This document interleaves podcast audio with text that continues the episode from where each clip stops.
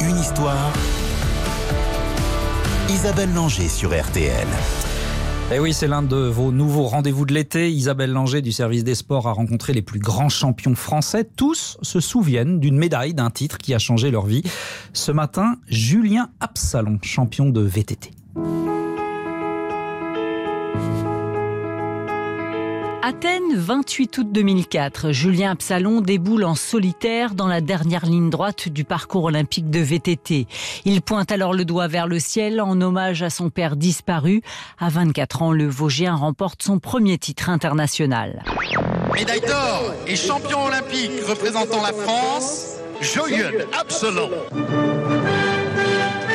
C'est incroyable, c'est un rêve. J'ai rêvé tellement de fois de ce résultat que j'arrive pas à réaliser.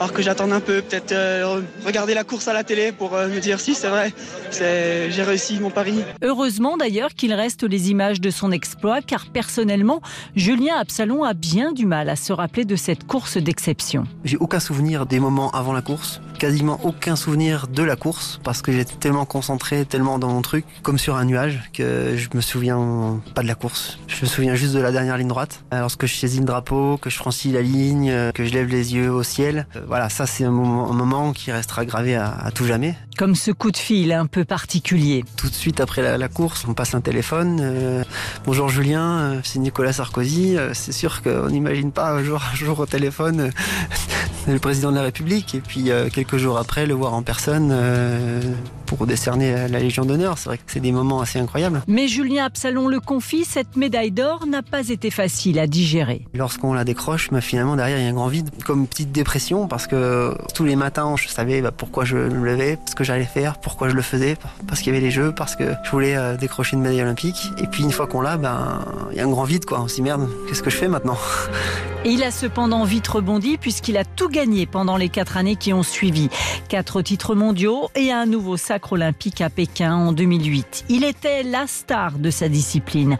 Paradoxalement, il n'a pas savouré ces belles années car pour lui, seule la victoire importait. Même une deuxième place était synonyme d'échec. Finalement, il lui faudra attendre 2014, date de sa dernière couronne mondiale, pour le voir enfin épanoui sur un podium. Celui-là, je l'ai vraiment savouré parce que à, à 34 ans j'étais encore c'est encore possible d'aller chercher un titre, un titre mondial. Là, celui-là, j'ai vraiment savouré. Julien Absalon a pris sa retraite l'an passé. Ses allergies au pollen s'intensifiant, il a estimé qu'à 38 ans, il avait assez soumis son organisme à rude épreuve et que c'était le bon moment pour accrocher. Son envie de transmettre, de passer le témoin à des jeunes de son équipe, Absolute Absalon, a aussi participé à cette décision. Le VTT, il continue à en faire, notamment avec sa compagne, elle aussi championne de vélo. Quant à ses médailles d'or olympiques, et notamment celle d'Athènes. Alors, elle est très longtemps restée dans un coffre. Les deux sont restés dans un coffre. Euh, et puis on a acheté euh, une maison avec ma compagne euh, Pauline Serrand-Prévost. Et puis je me suis dit c'est quand même dommage en fait, ça sert à rien dans un coffre, on les voit pas et donc on, elles sont maintenant dans le salon. Discrètement en fait, pas, on n'a pas beaucoup de trophées à la maison, on n'aime pas afficher des trophées comme ça. Quand on est chez nous, on est chez nous, on pense pas forcément au vélo. Mais c'est vrai que ces deux médailles me sont maintenant en bonne place.